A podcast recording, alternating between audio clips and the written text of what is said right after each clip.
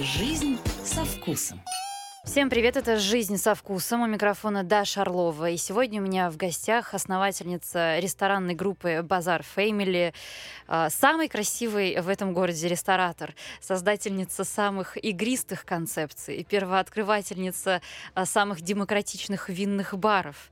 Женя Качалова. Женя, привет, дорогая. Привет, привет. Давно... Ой, так приятно. Да, все, я все правильно же сказала? Вообще, особенно про самое красивое.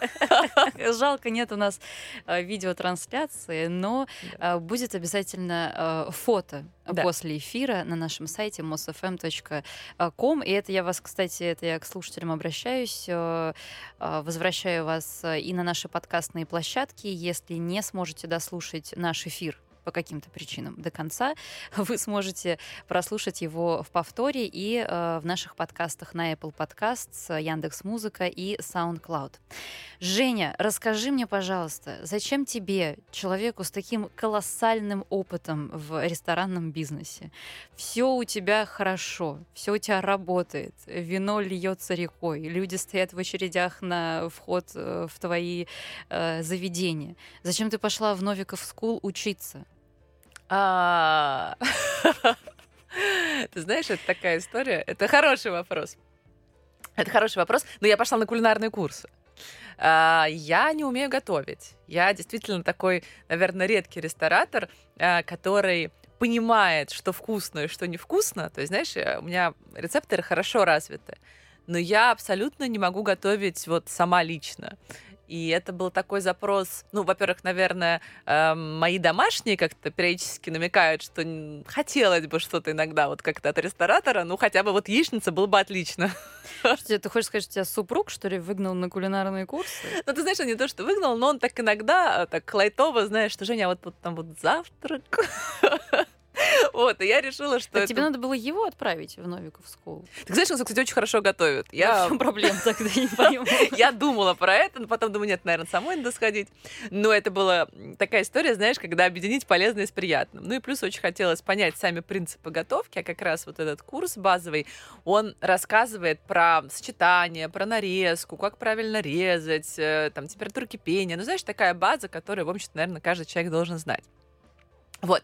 Единственное, ты знаешь, там оказался очень жесткий график, я его не выдержала, потому что там три дня в неделю по три часа, и так я очень бодро начала, а потом оказалось, что это очень сложно в рабочий процесс э, внедрять вот это обучение, поэтому я начала немножечко прогуливать, но в целом я все равно много взяла информации, это такой очень-очень хороший опыт. А, то есть закончился у тебя, да? Это? Да, он уже закончился, этот курс, он не очень большой, но там есть еще маленькие курсы, вот на которые я хочу пойти, там как раз, например, есть завтраки, и там всего там по-моему, три или пять уроков, это гораздо, если честно, удобнее, потому что ты можешь выделить как раз время.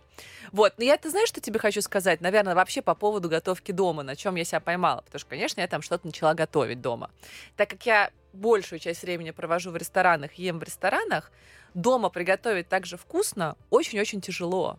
Ты знаешь, и поэтому вот для меня вообще история готовки дома, она очень спорная, потому что вот людей, которые действительно круто готовят, их очень мало.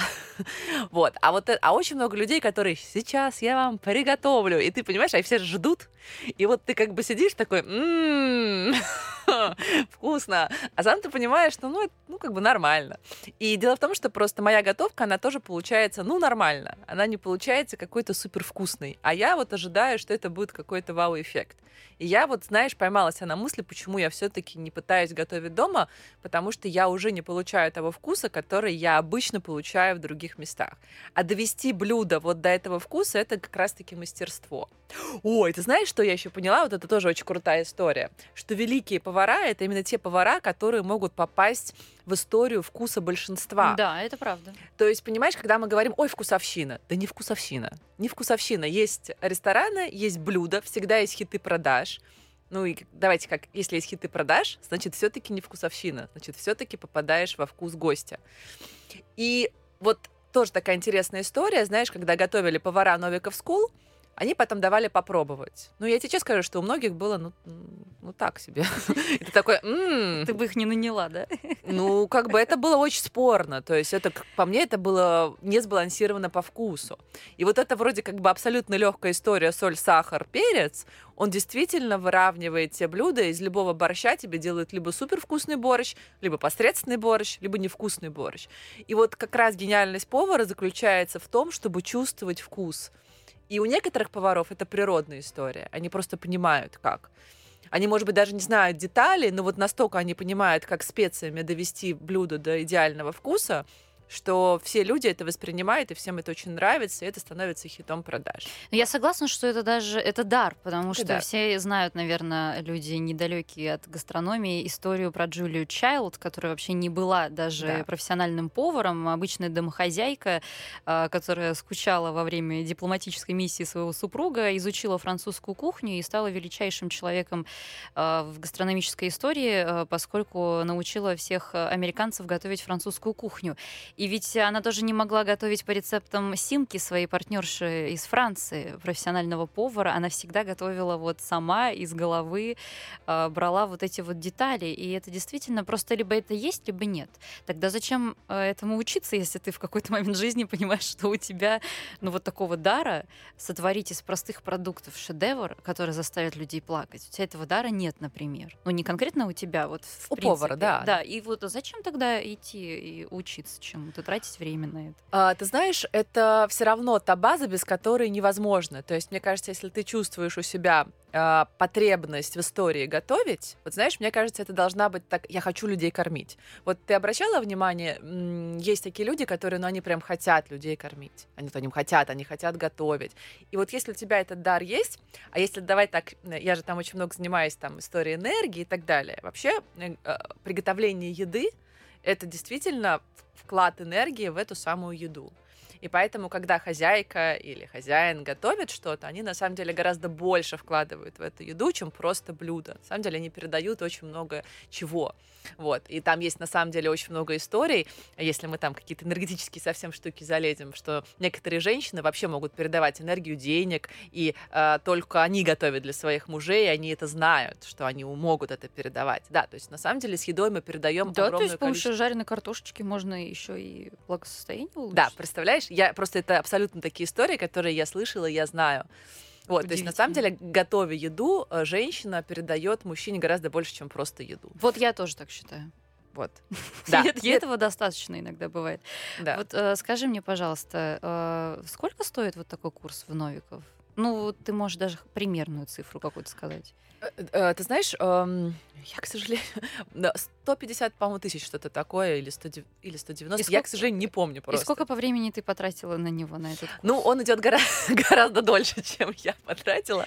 Я просто хочу понять, это хуже, чем абонемент в спортзал, который ты покупаешь, он у тебя потом лежит? Или примерно то же самое? Ну, как тебе сказать, э, по физической нагрузке это близко, потому что, кстати, знаешь, я не ожидала, что это настолько тяжело. Потому что три часа ты стоишь, ты режешь, ты на ногах, там, пар идет от кастрюль. Ну, то есть это очень физически непростая история. То есть после трех часов ты просто валишься. После каких-то, особенно вот это вот, да, давайте борщ. А вот борщ это очень тяжелое блюдо на самом деле. Вообще все, что связано с резкой, оно все достаточно трудоемко и тяжело.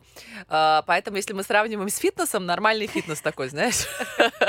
Нет, я больше про эффективность, конечно, этого дела. Ну, наверное, у каждого свои задачи, видишь, то есть мне кажется, что люди, которые... и мне, мне хотелось понять суть, да, там, которую я вот могу уловить. Э, Я думаю, что тут, наверное, вопрос э, в осознанности человека и понимания, насколько этому важно или не важно, так же, как и со спортзалом. То есть у меня тоже были э, абонементы в спортзал, которые я там ровно как 10 раз ходила, и потом он у меня этот гордо лежал на столе, этот абонемент. Что ты можешь приготовить вот прям феерическое сама? Так вот ничего, даже, понимаешь, понимаешь, я поэтому не готовлю. Ничего, ну вы завтрак ты научилась готовить? Не, ну завтрак могу. Это омлеты вас там, да, учат делать? Ну давай так, я могу даже шакшуку приготовить. О, То есть, даже как ты готовишь шакшуку, расскажи мне. смотри, э, ну там, если честно, рецептов шакшуки просто миллиард. То есть они абсолютно с абсолютно разными вариациями. Но мне больше всего нравится без э, перца. Иногда перец добавляют, паприку иногда нет. Мне больше всего нравится с томатами и с добавлением брынзы. Уже в конце. Да, там и очень много кинзы, и много трав, зиры. То есть мне очень нравится такая история, вот специи специи прямо. Вот. Но опять же, понимаешь, я ее делаю хорошо. Ну, как бы это не вау. То есть я не испытываю вот такое, знаешь, а я хочу именно так, и когда я понимаю, что ну, ну, шакшука. Ну, есть можно? Можно. А знаешь, кто делает вау шакшуку? Давай. Хочешь, я скажу? Конечно. Катя Плотникова делает. А, э, она вообще я не знаю, прекрасна. делает ли она ее в Алма ресторане. Я бы Да. просто хотела бы наших слушателей туда отправить. Э, Но мне кажется, если ей написать в Телеграме и попросить Катю приготовить шакшуку, если вы собираетесь в компании, она не откажется, потому что она ее делает фантастически.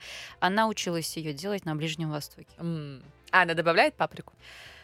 Она добавляет какой-то такой специально маринованный перец М. туда. И насчет э, острого перца вот я не помню, но то, что она вот Халапеньо этот такой добавляет, это сладенький добавляет Мгм. туда, а-ля испанский вот этот перчик, вот это точно я могу тебе сказать. И помидоров она туда кладет тонну. Томатов, простите. Хорошо, ты же ведь еще и преподавала, в- по-моему, даже там же. В, в- Я в. Новиков School часто достаточно преподаю, меня приглашают. Но это, знаешь, больше история. Я не являюсь преподавателем Новиков School, потому что у них есть именно как преподаватели. Я больше, наверное, такой, знаешь, мотиватор.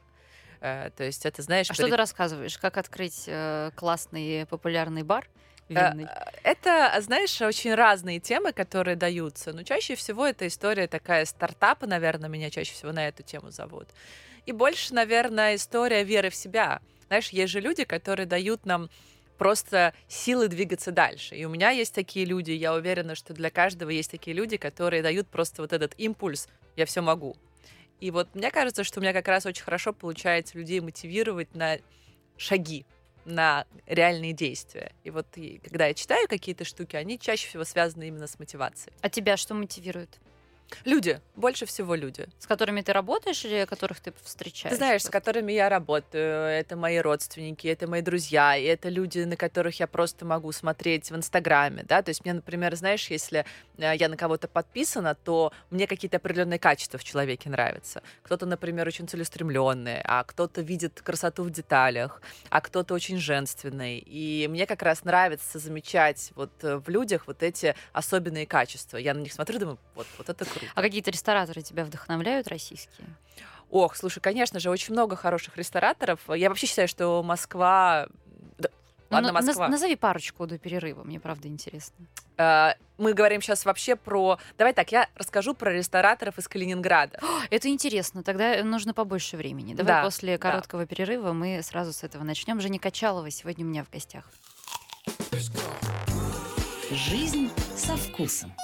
Мы продолжаем. Ресторатор Женя Качалова сегодня у меня в гостях. Э, Начали говорить про Калининград, который тебя совершенно удивил и поразил. Что Да. же тебя там так поразило? Рассказывай.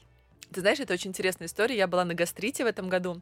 И в этом году был такой необычный эксперимент для меня. Я была ведущей программы «Вечерняя Москва» с Михаилом Лопатиным. И у нас был один гость, Павел Борисенко.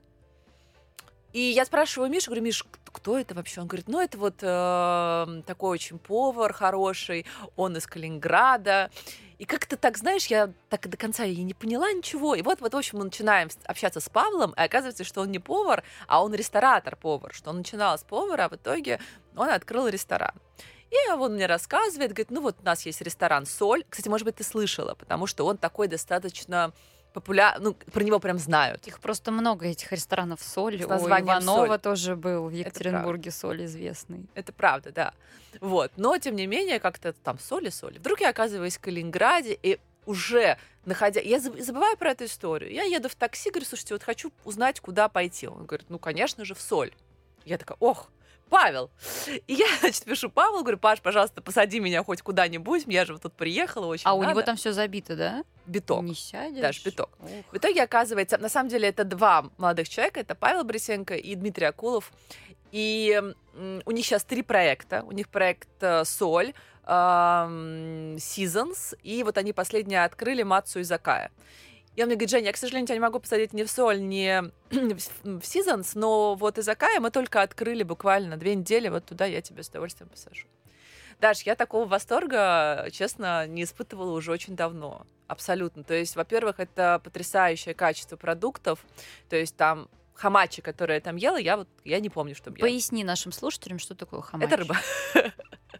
Спасибо. Это рыба.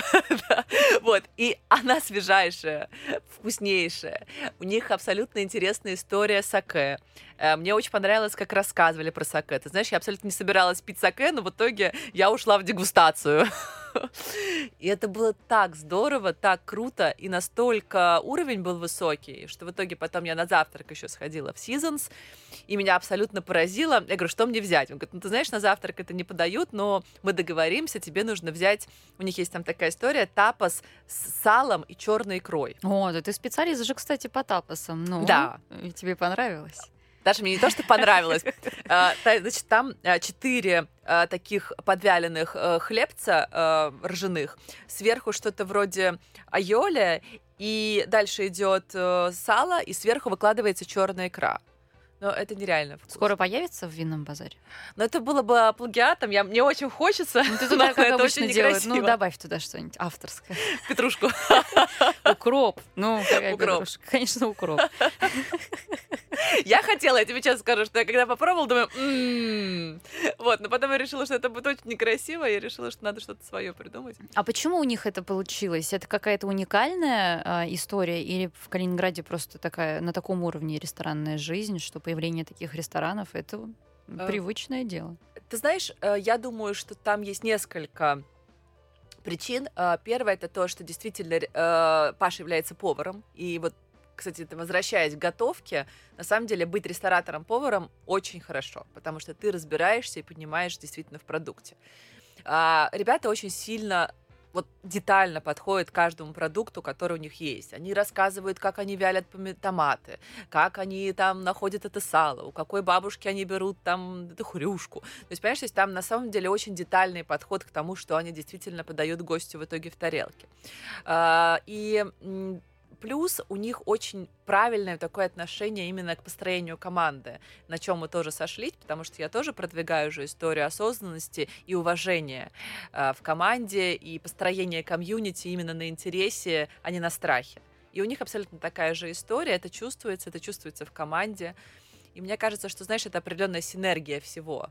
И деталей, и продукты, и отношения к команде. И в итоге получаются такие очень душевные, очень трогательные проекты. Вот возвращаясь к этому аспекту, ресторатор-повар, ты считаешь, что тебе ну как-то мешает то, что ты не, не повар и не имеешь никакого отношения вот э, к этой части?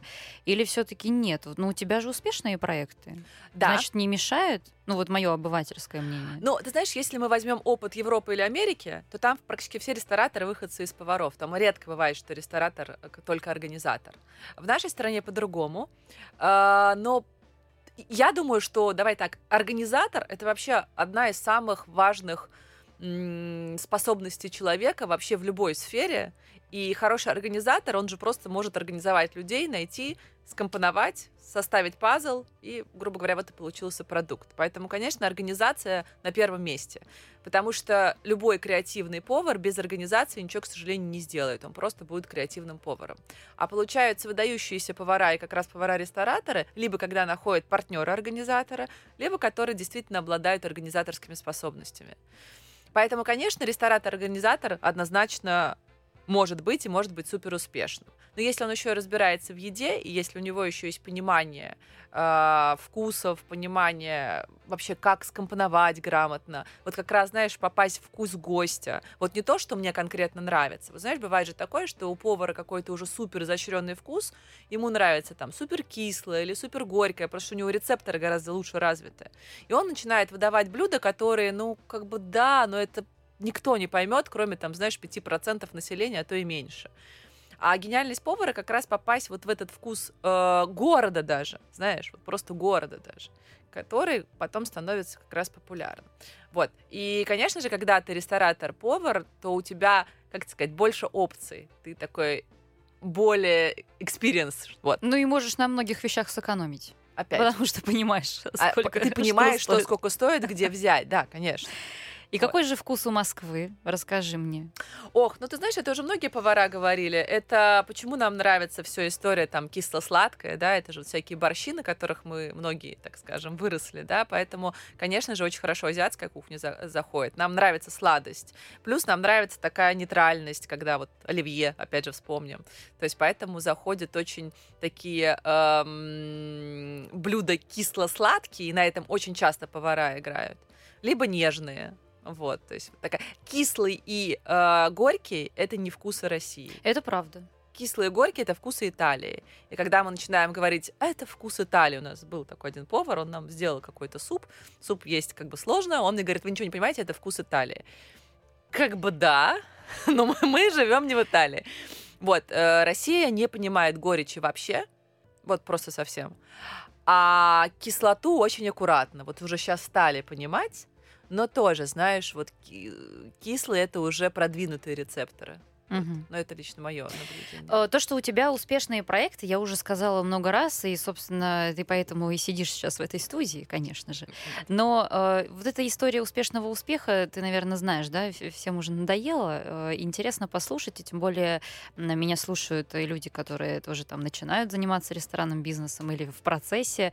Вот о самых больших ошибках, которые ты совершила. Ведь есть проекты, которые и закрывались, и переформатировались. Вот э, ты наверняка думаешь периодически периодически об этом.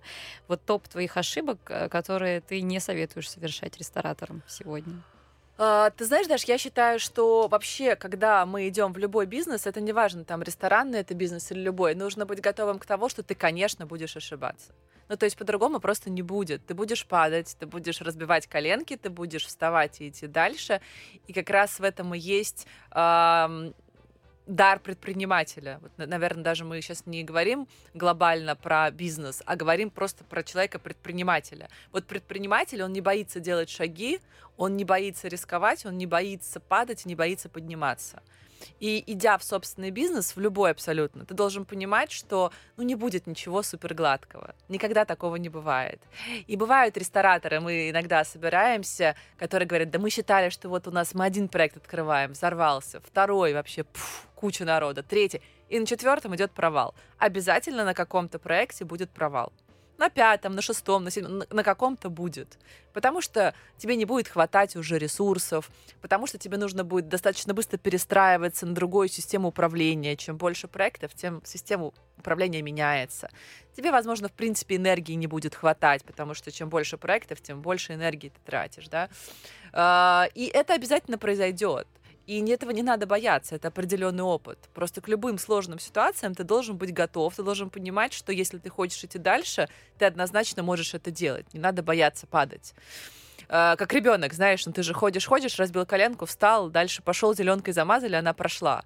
И также абсолютно надо относиться к бизнесу. Не нужно э, бояться э, провалов, потому что провал это тоже опыт. Это супер опыт, который ты потом не повторишь. Э, наверное, единственное такой вот совет, который я дам, что все-таки, если ты идешь открывать, то э, промониторьте рынок, все, посмотрите, э, насколько ваша концепция актуальна, актуально району, в котором открываете, актуально вообще времени, который, в котором вы живете. Не поленитесь, это действительно большая работа, которую надо сделать. Подготовьте концепцию, потому что сейчас э, как бы вроде казалось, что пандемия и рестораны должны были как-то вообще э, плохо себя чувствовать, но тем не менее очень много закрывается, но очень много открывается. И э, инвесторы хотят инвестировать в рестораны, что для меня абсолютно удивительно, потому что э, рестораны все-таки не являются супермаржинальным бизнесом ну, не являются. Да, он прибыльный, если а, все хорошо идет, но я не могу сказать, что там какая-то супер маржа. Более того, э, все больше и больше ужесточаются э, законы, и нам сложнее работать, и зарплаты растут, и прибыльность уменьшается проектов. Но, тем не менее, бизнес очень красивый, и мне кажется, что каждый хочет к нему дотронуться, притронуться, потому что это и про еду, и про гостеприимство, и про дизайн, но он действительно красивый. А, и по... еще и про славу. Это для многих Однозначно. про славу. Однозначно. Вот ты вот коротко, да, если до перерыва, что считаешь на этот счет? Стоп, все рестораторы супер тщеславные люди. Это хорошая мотивация? Да, я считаю, что тщеславие в определенной истории является тоже мотиватором движения. Но я абсолютно уверена, что рестораторы это такие достаточно э, павлинистые ребята, которые очень любят, когда их хвалят, которым очень важно признание. Это так? Это сто процентов Ты так. тоже? Вообще, просто да. Я когда, знаешь... Хорошо. Сейчас было хорошо. У меня еще был один только бар, я пришла, Гоша Карпенко, гастрит. Пришла, говорю, Гош, я хочу выступать. Он говорит, прекрасно. Говорит, а, ну, сколько у тебя баров? Я говорю, один но он оригинальный. Он говорит, понятно. А говорит, ну а зачем тебе? Я говорю, ну ты знаешь, просто тщеславие я хочу. И вот так, мне кажется, поразила моя искренность, что в итоге я выступала. Это отличный пример. А, мы сейчас э, ненадолго прервемся и через мгновение снова с вами. Жизнь со вкусом. Мы продолжаем. Сегодня у меня в гостях Женя Качалова, ресторатор, э, и продолжаем говорить о нелегкой судьбе ресторатора. Вот скажи мне, пожалуйста, не кажется ли тебе, что успех э, некоторых рестораторов в Москве случайный? Это кажется так. На самом деле это не так. Это, знаешь, вот комплекс самозванцев, в котором я себя тоже раньше все время находила, мне казалось, а да, это просто так. Нет, это не просто так. Ну, да. вот э, иногда бывает такое, что э, заведение попадает в какую-то струю, в какую-то волну, и его выбрасывают наверх, хотя этому заведению уже может быть даже несколько лет, да, и до этого вот такого прям ажиотажа вокруг него не было. Вот, на мой взгляд, э, похожая история случилось э, сейчас очень известными рестораторами в Москве э, Фомкин, Клесов. Это ребята, которые открыли бар Сюр. Они были у меня в студии, рассказывали в большей степени про свой винный бар «Интеллигенция». Вот сейчас они открыли «Аренда», да, какое-то заведение, Да-да-да. и ты с ними готовишь э, что-то новое. Да-да-да. А можешь рассказать коротко? Да, я правда хочу сказать, что Никита Фомкин и Кирилл Клесов — это абсолютно прекраснейшие ребята. А, я с ними прямо дружу. Я правда могу сказать, что я с ними дружу. А вот с Никитой мы как раз сейчас планируем новый проект с Никитой и с Мишей Лопатиным. Сейчас а, про него расскажу. А, ты знаешь, я не думаю, что их проекты... Это когда я первый раз пришла в Сюр, вот, собственно, это в гараж, да, я подумала про то, что, ну, это все хайп, да, оригинально, да, действительно интересная фин-модель, но это все такая история одного дня, подумала я. Ну и как-то на этом все закончилось. Потом я вот, когда уже ближе познакомилась с Никитой, с Кириллом, и когда я уже поняла, что они открывают следующее заведение, ты знаешь, это кажущаяся такая история, что ой, да что-то там открыли, ой, да какую-то пальму поставили, какое-то кресло принесли, и прекрасно. На самом деле ребята очень глубокие, очень детальные, э, они очень э, хорошо понимают, что они делают. Вот нам кажется, что это все вот такое как-то на кончиках пальцев и что-то сложилось. На самом деле это огромная работа и большая глубина их личная. И, конечно, их проекты — это отображение их. То есть, на самом деле, это кажется, что ой, да, все могут гараж открыть. Нет, это могут только они. Я, например, такой никогда в жизни не открою, потому что это вообще просто не мой внутренний мир. А где же вы сошлись? На вот. каких точках я понять Сейчас не могу. расскажу. Как раз вот наш новый проект. А, дело в том, что мы, и я, и Никита дружим с Михаилом Лопатиным. Михаил Лопатин — это критик. А, и а, как-то мы просто сидели, болтали, и вдруг как-то возникла история, что можно создать что-то совместное, ну и как-то мы там как бы да... Но ты знаешь, в общем, это достаточно долго витало в воздухе, и в итоге вот сейчас мы работаем над проектом, и он обязательно запустится, потому что там уже идет ремонт. Проект будет называться Винфак. Угу. А, проект будет находиться на втором этаже. Это будет абсолютно новый опыт для меня. Для Никиты, наверное, менее, потому что проект больше будет походить под Никитина заведение, чем под мои. Моя история будет все-таки по экспертизе вина. А, проект будет, знаешь, что-то винного аутлета, Э, где будут супер э, доступные цены. Но Винфак это как еще винная образовательная история, то есть это будет все немножечко связано с винным образованием. Э, ну, он такой будет очень хардкорный, там много будет таких деталей, которые, знаешь, вот бывает такое, чем, чем хуже, тем лучше. Вот, то есть это будет немножко такая история удивления, но мы это абсолютно осознанно делаем, мы хотим создать что-то, чего в Москве нет. Я точно, абсолютно буду про это говорить и писать, и всех приглашу, когда мы откроемся. Наверное, откроемся мы в октябре, в, ноя- в ноябре, исходя из тех сроков, которые мы сейчас ставим. Но это точно будет что-то интересное. Ну, ты как инвестор там выступаешь, соинвестор. Я выступляю, да, в этом проекте мы втроем являемся и инвесторами, и партнерами. То есть мы разделили а, э, как и денежные потоки, так и ответственность, кто за какой блок несет ответственность. Угу. И бесконечно мне нравятся сами ребята, а, но вот ничего не могу сказать про аренду и сюр, поскольку я, видимо, не являюсь аудиторией э, таких заведений совершенно точно. И, наверное, в Москве просто очень много таких людей, которые любят вот э, похожие концепции. Я, я по-другому не могу объяснить вот э, некий шум вокруг этих заведений.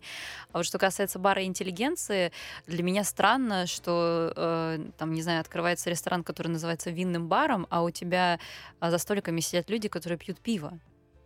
Да. Вот э, что я вкладываю, вот какой пример я вложила в свой вопрос про случайность. Да, а ведь позиционирование идет именно винного бара. Но винный бар это винный базар, куда ты приходишь, да. у тебя люди сидят с биодинамикой в бокале. Да. А когда ты приходишь в интеллигенцию, ты видишь людей с дешевым пивом за столом. Вот у меня вот это все как-то не сходится. Объясни мне, как ресторатор, может, так это правильно? Да, э, э, ты знаешь, сейчас э, тоже скажу, признаюсь, что я-то абсолютно тоже не гость, ни интеллигенции, ни сюра, ни аренды. А, простите, я а когда ты видишь людей с пивом в винном да. баре, ты уже понимаешь, что у тебя экспертиза сомелье, там, да, или кависта, mm-hmm. или официанта совершенно другая. У тебя подборка вин совершенно другая. Ну, то есть уже все, как-то это уже не винный бар по всем показателям. Ты знаешь, ну, честно говоря, они, по-моему, когда что-то не слышала, чтобы они топили за то, что им интеллигенция именно винный бар. Ну, как это не винный бар? Нет, ну, может, они уже поменяли концепцию Я от них такого, ты знаешь, времени. они, может быть, изначально хотели, но мне кажется, у них сейчас это все немножечко трансформировалось. Вот, то есть у них там есть вино, но мне кажется, они не пытаются доказать никому экспертизность свою в вине. Вот так вот. Я тебя прервала, ты вот хотела. Да, да я тебе хотела сказать, что э, для меня это абсолютно... Я тебе объясню, что людям нравится. Ну, во-первых, ведь аудитории абсолютно разные. И у ребят абсолютно своя аудитория. Вот она своя, и это не мы с тобой однозначно. Мы с тобой явно хотим красивых бокалов, красивый какой-то интерьер и какую-то... Да нет, это не обязательно. Не обязательно. Интерьер. Ну давай так, наверное, какая-то история как тебе сказать? Я пытаюсь найти. Видишь, это как про ощущения, да? Вот мне интересно от тебя это услышать. А, просто когда мы заходим в эти бары, я когда первый раз пришла, я считала концепцию, я подумала, какая уникальная концепция, какие ребята молодцы, насколько они круто поймали вот эту твою историю времени и э, насколько просто, но при этом понятно и привлекает. Э, Мое место нет, но я однозначно считаю, что это выдающаяся концепция. Это вот, знаешь, вот какая-то такая была история. У ребят очень большое комьюнити. Э, если ты пройдешься по их местам, ты по посмотришь на людей, и ты поймешь, что это определенная история комьюнити. Это такие э, модные ребята, которые не хотят переплачивать, но которым э, важна история модности э, в самом в самой атмосфере, знаешь, не в деталях. Им не так важно, из какой тарелки они едят, на каком стуле они сидят, но им важно люди, которые их окружают, и важна вот история вайба, которую как раз ребята очень круто считывают и дают. У них же абсолютно уникальная фин-модель. Ты знаешь, они очень немного тратят на свои проекты, они буквально сносят, там, я не знаю, какие-то стулья, там очень смешно с Никитой разговаривает, то, что вот он стоит такой, так, вот эту картину мне подарили, вот этот стул я откуда-то принес, вот этот стол я что-то сделал сам, а тут я сам покрасил.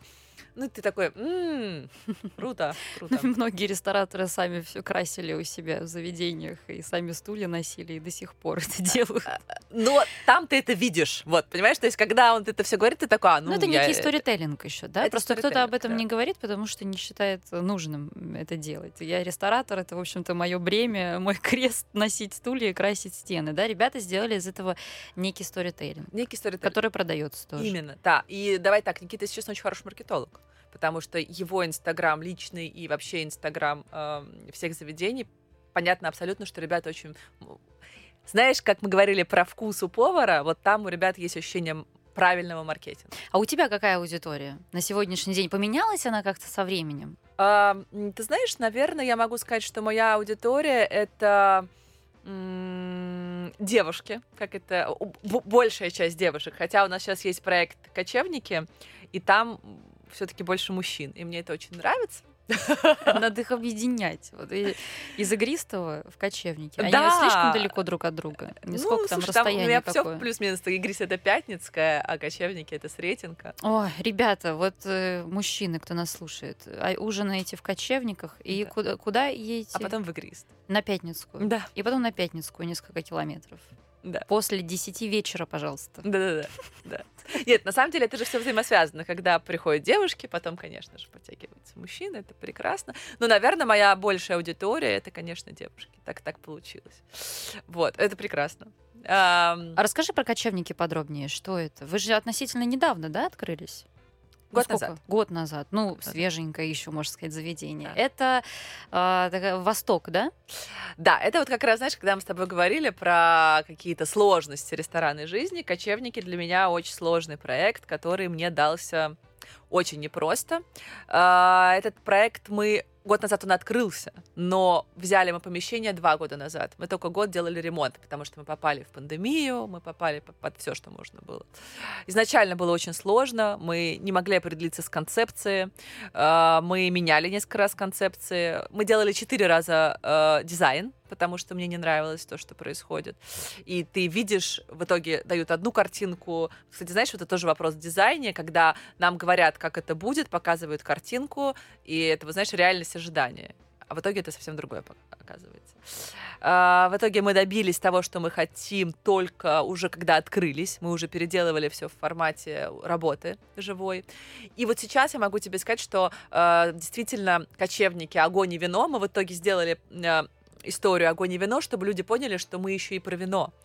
Э, так как я больше занимаюсь все-таки винной историей, то мне экспертизность в вине лучше дается, и вообще история, вот знаешь, вот этой атмосферы э, веселья, она мне она для меня, наверное, ближе, чем история еды. Но вот как раз в кочевниках мы сейчас прокачиваем еду, и э, мне кажется, мы молодцы, мы много чего А добились. турецкое вино есть у тебя там?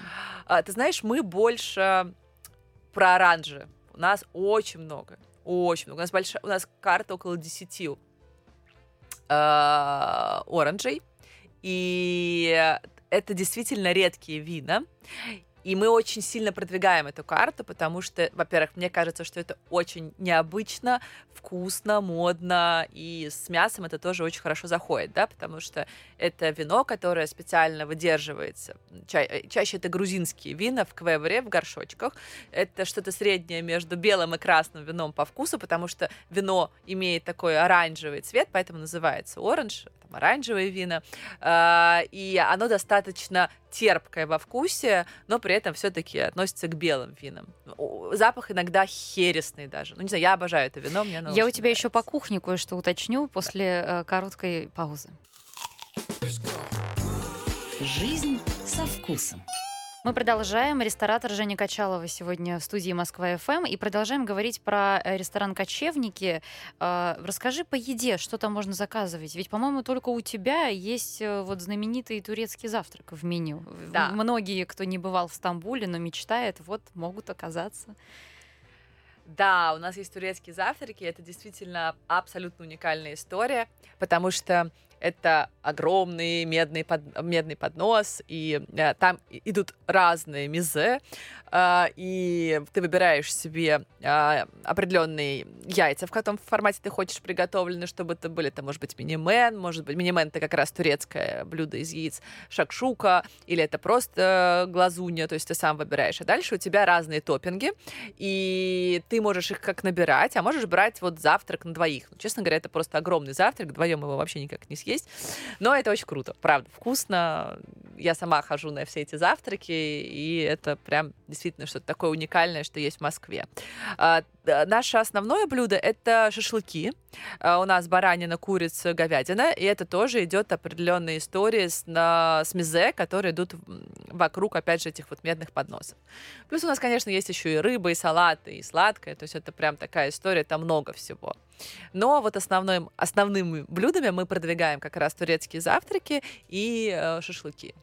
Сомелье есть у тебя в этом проекте? Отдельного сомелье у нас нет. У нас есть сомелье по всей сети, Матвей Селиванов. А, и плюс мы сейчас хотим, ведем переговоры с еще одним сомелье. То есть мы хотим, чтобы у нас была а, такая совсем винная экспертиза во всех местах, которые у нас сейчас есть. Отношение а, аудитории твоих гостей к вину как-то поменялось вот за последние несколько лет? Это, знаешь, интересная история, потому что несколько лет назад вино было в тренде, и винные бары открывались э, в большом количестве, и вино действительно было таким, наверное, трендом. Сейчас э, мне кажется, что вино встало на свое место, как пиво, да, то есть все, они заняли свои ниши. Я не могу сказать, что сейчас вино в тренде. Вино это то, что пьют и любят. Вот я бы сказала так. В тренде, наверное, сейчас коктейли больше. А, и это все очень сильно меняется. А, но вино абсолютно четко застолбило свою позицию. Есть люди, которые пьют вина и любят вина. И, наверное, вряд ли поменяют свои предпочтения на коктейли. Потому что э, я, например, вот коктейли не очень люблю, честно признать, потому что для меня всегда это все очень сладко. А, я, если пью, то только мега сухое. У нас и... почему-то делают сладкие коктейли. Очень сладкие. Я это не могу. Прям это беда. Это, это прям мне я не могу такое. Mm-hmm. Вот, а так как э, человек, который любит вино, он уже привык к сухому вкусу и ты не очень понимаешь уже вот эту сладость, то все-таки ты, конечно, выберешь, например, там, я не знаю, ту же каву э, в летний вечер, вот ну, для меня это гораздо приятнее напиток, например, чем там э, коктейль. Но это исключительная история вкуса. Вот. Поэтому вино занимает определенную нишу, и я не думаю, что вино теперь как-то уйдет из обихода людей. Слава богу. То есть, мне кажется, все, это уже культура вина, она уже появилась. Но что интересно про коктейли, ты очень хороший вопрос задала. Uh, у нас есть бар игристый, и у нас uh, есть uh, нижний подвал, который называется Опиум. И вот сейчас мы делаем рембрендинг Опиум. Это будет спикизи-бар. Это на самом деле будет очень интересно. Поясни, проект. пожалуйста, что такое спикизи бар для тех, кто не в курсе. Ага, это небольшой бар, обычно в который достаточно сложно попасть. Там у нас будет другой вход со двора. Это коктейльный бар, где чаще всего а, абсолютно какие-то легкие закуски, их немного, и бар обычно фокусируется на коктейлях. Он обычно небольшой, а, чаще всего достаточно в темных тонах. Ну, то есть вот такая история, где ты можешь э, тихо поболтать. Там нужно как-то заранее забронировать да, столик, чтобы это, туда попасть? Или да. вообще туда не попасть?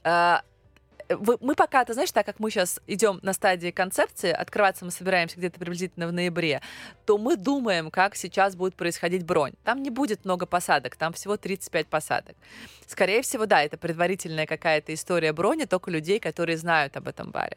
Мы э, хотим сделать эм, такой, знаешь, так как он называется опиум, наверное, с какими-то немножечко азиатскими мотивами, с, возможно, с театром теней, с интерактивом.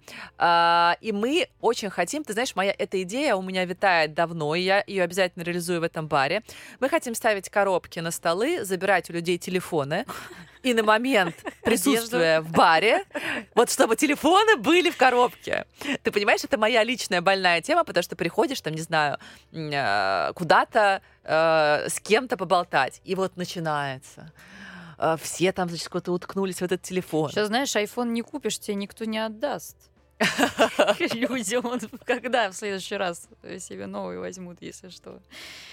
Все. Ну, это правда, но как бы телефон может быть не только iPhone, и очень хочется, чтобы люди, которые приходили к нам... Нет, то есть, слушай, это, это будет в доступе, ты сможешь этот телефон взять, конечно. Мы его никуда не уберем, то есть у тебя будет стоять коробка, куда ты телефон складываешь. Но мне кажется, это очень хорошая история коммуникации, без отвлечения, концентрация на человеке.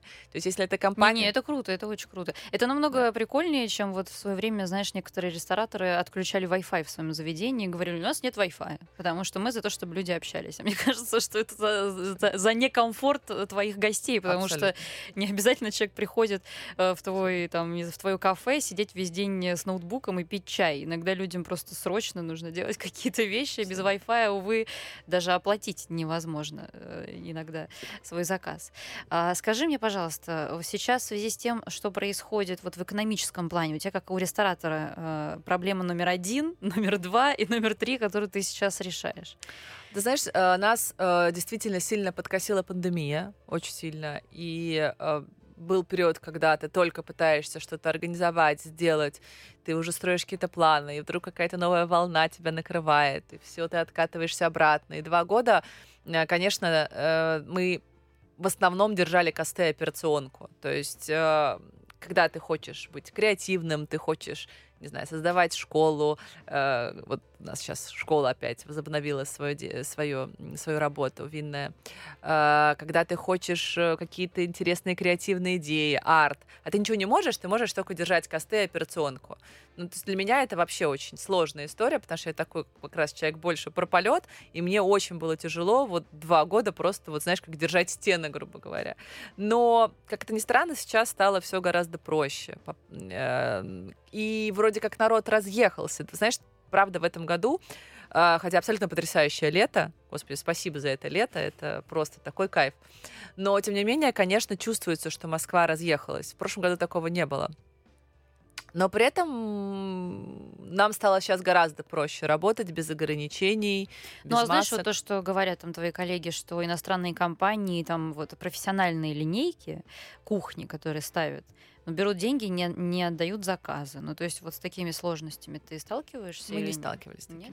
М-м, мы не сталкивались с такими сложностями. У нас не возникло проблем с а, там, перебоем алкоголя, мы же очень этого боялись.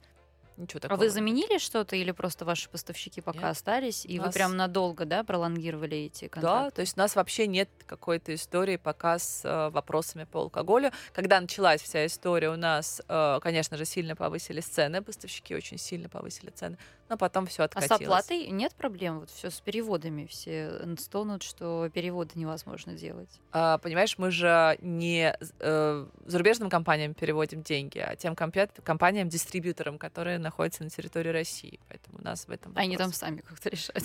Да, а, Жень, э, ты у меня была несколько раз в студии, и первый раз мы с тобой говорили о том, что ну, ты действительно первооткрывательница. Ты первой стала открывать вот демократичные винные бары, поставив э, не в меню, а буквально на полку бутылку вина с э, написанной ценой на да. ней. Потом мы с тобой говорили о том, что ты продвигаешь э, гастрономическую культуру, потому что прийти в ресторан выпить хорошее вино это не только выпить хорошее вино, да, ты начала делать тапосы, за что я тебя бесконечно уважаю и обожаю, потому что, ну, многие, особенно кто вот по Каталонии, да, любил путешествовать в свое время, очень страдали от отсутствия вот этих вот культуры закусок в ресторанах и барах. И сегодня я хотела бы, чтобы ты в завершении рассказала, ведь у тебя же абсолютно уникальный подход э, к корпоративной культуре. Ты же абсолютно, ну, как-то вот уникально общаешься со своими сотрудниками в нашем понимании, да, российском уникально, хотя на самом деле так должно быть везде. А, как это правильно называется? Бирюзовые компании, да. Ты же ведь строишь этот бизнес много лет. Расскажи об этих принципах, о том, как ты создаешь, с помощью каких инструментов и почему это важно, вот эту атмосферу творческой свободы э, в твоем большом уже коллективе? Сколько у тебя человек? Да, у нас сейчас... На... Ну, давай так, наверное, у нас сейчас 9 заведений и где-то 150 человек. Ну, 150 человек, это немало. Это 150 Ну, это не так много, Как но... ты это делаешь? Расскажи. Um, ты знаешь, это нелегкий путь, действительно нелегкий, но я очень рада, что таких рестораторов сейчас очень много появляется. И вот как раз, если мы говорим про Никиту и Кирилла, они такие же абсолютно, да, то есть они абсолютно на других ценностях выстраивают свои команды. Ну, я, а, я думаю, они должны мне чемодан денег все-таки занести после этого эфира. Абсолютно. мы прям да. много, да? И вот, мне кажется, ну... мне тоже, да. И вот Павел Борисенко по Дмитрий Акулов, Калининград. Тебе бесплатно, я тебя люблю просто. А эти пусть несут. Передаем потом, увидишь. Да. Да, прости. А, да. А, ты знаешь, это история, которая, опять же, идет от меня. Я сама работала в разных компаниях до момента, пока я организовала свою компанию. И я никогда не понимала, почему э, руководители пытаются выстроить со мной отношения там, криком, например, знаешь, или э, какими-то неадекватными действиями, когда я вроде как все понимаю, и со мной можно просто сесть поговорить, и, наверное, совсем не обязательно меня давить и унижать, чтобы от меня добиться какого-то результата я никогда не понимала вообще, что, что происходит. вот. И, собственно, наверное, это сподвигло меня к открытию моей собственной личной компании, где я хотела бы выстраивать так э, взаимоотношения с сотрудниками, как я действительно это вижу. Это действительно не сложный путь, потому что если мы э, посмотрим на э, супер рестораторов на нашем рынке это красные. Э, красные это такие жесткие организации, где все выстроено на системе, на дисциплине, на страхе. И давай так, э, действительно в России это то, что сейчас работает. Да, появляются абсолютно другие люди, которые хотят другого, но должно пройти время, чтобы мы максимально все перешли.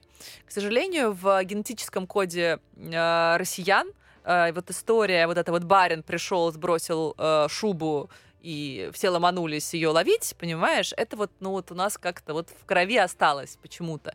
И людям очень часто иногда хочется видеть вот этого супер, вот этого жесткого хозяина, который вот кулаком вот ударил, котлеты в кого-то запустил, и все такие, прям вообще. Вот это вот руководитель, вот это вот руководитель. Да, ну, в общем, вопрос в том, что э, это сложный путь, потому что э, не все люди готовы работать на осознанности очень большое людей, очень большое количество, которые вроде говорят, что они не хотят работать на страхе. На самом деле страх — это их единственный мотиватор.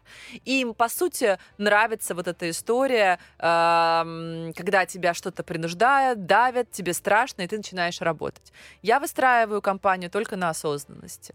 И кто может это подхватить, кто может сам себе ставить задачи, кто может сам работать на результат, кто действительно понимает, что самое важное — это уважение, это поставить человека на один и тот же уровень с собой, не делать какой-то разницы. И тот человек, который действительно понимает, что э, самое важное это, чтобы было работать интересно, самое важное, чтобы работать было, ну это, знаешь, как комфортно. История? Комфортно и от души, чтобы ты понимала, что я действительно хочу это делать. Именно поэтому у тебя получаются такие рестораны, Женечка. Да. Спасибо тебе большое за этот разговор. Да. Ресторатор Женя Качалова была сегодня у меня в студии. Всем, Эй, всем пока. Пока-пока. Жизнь со вкусом.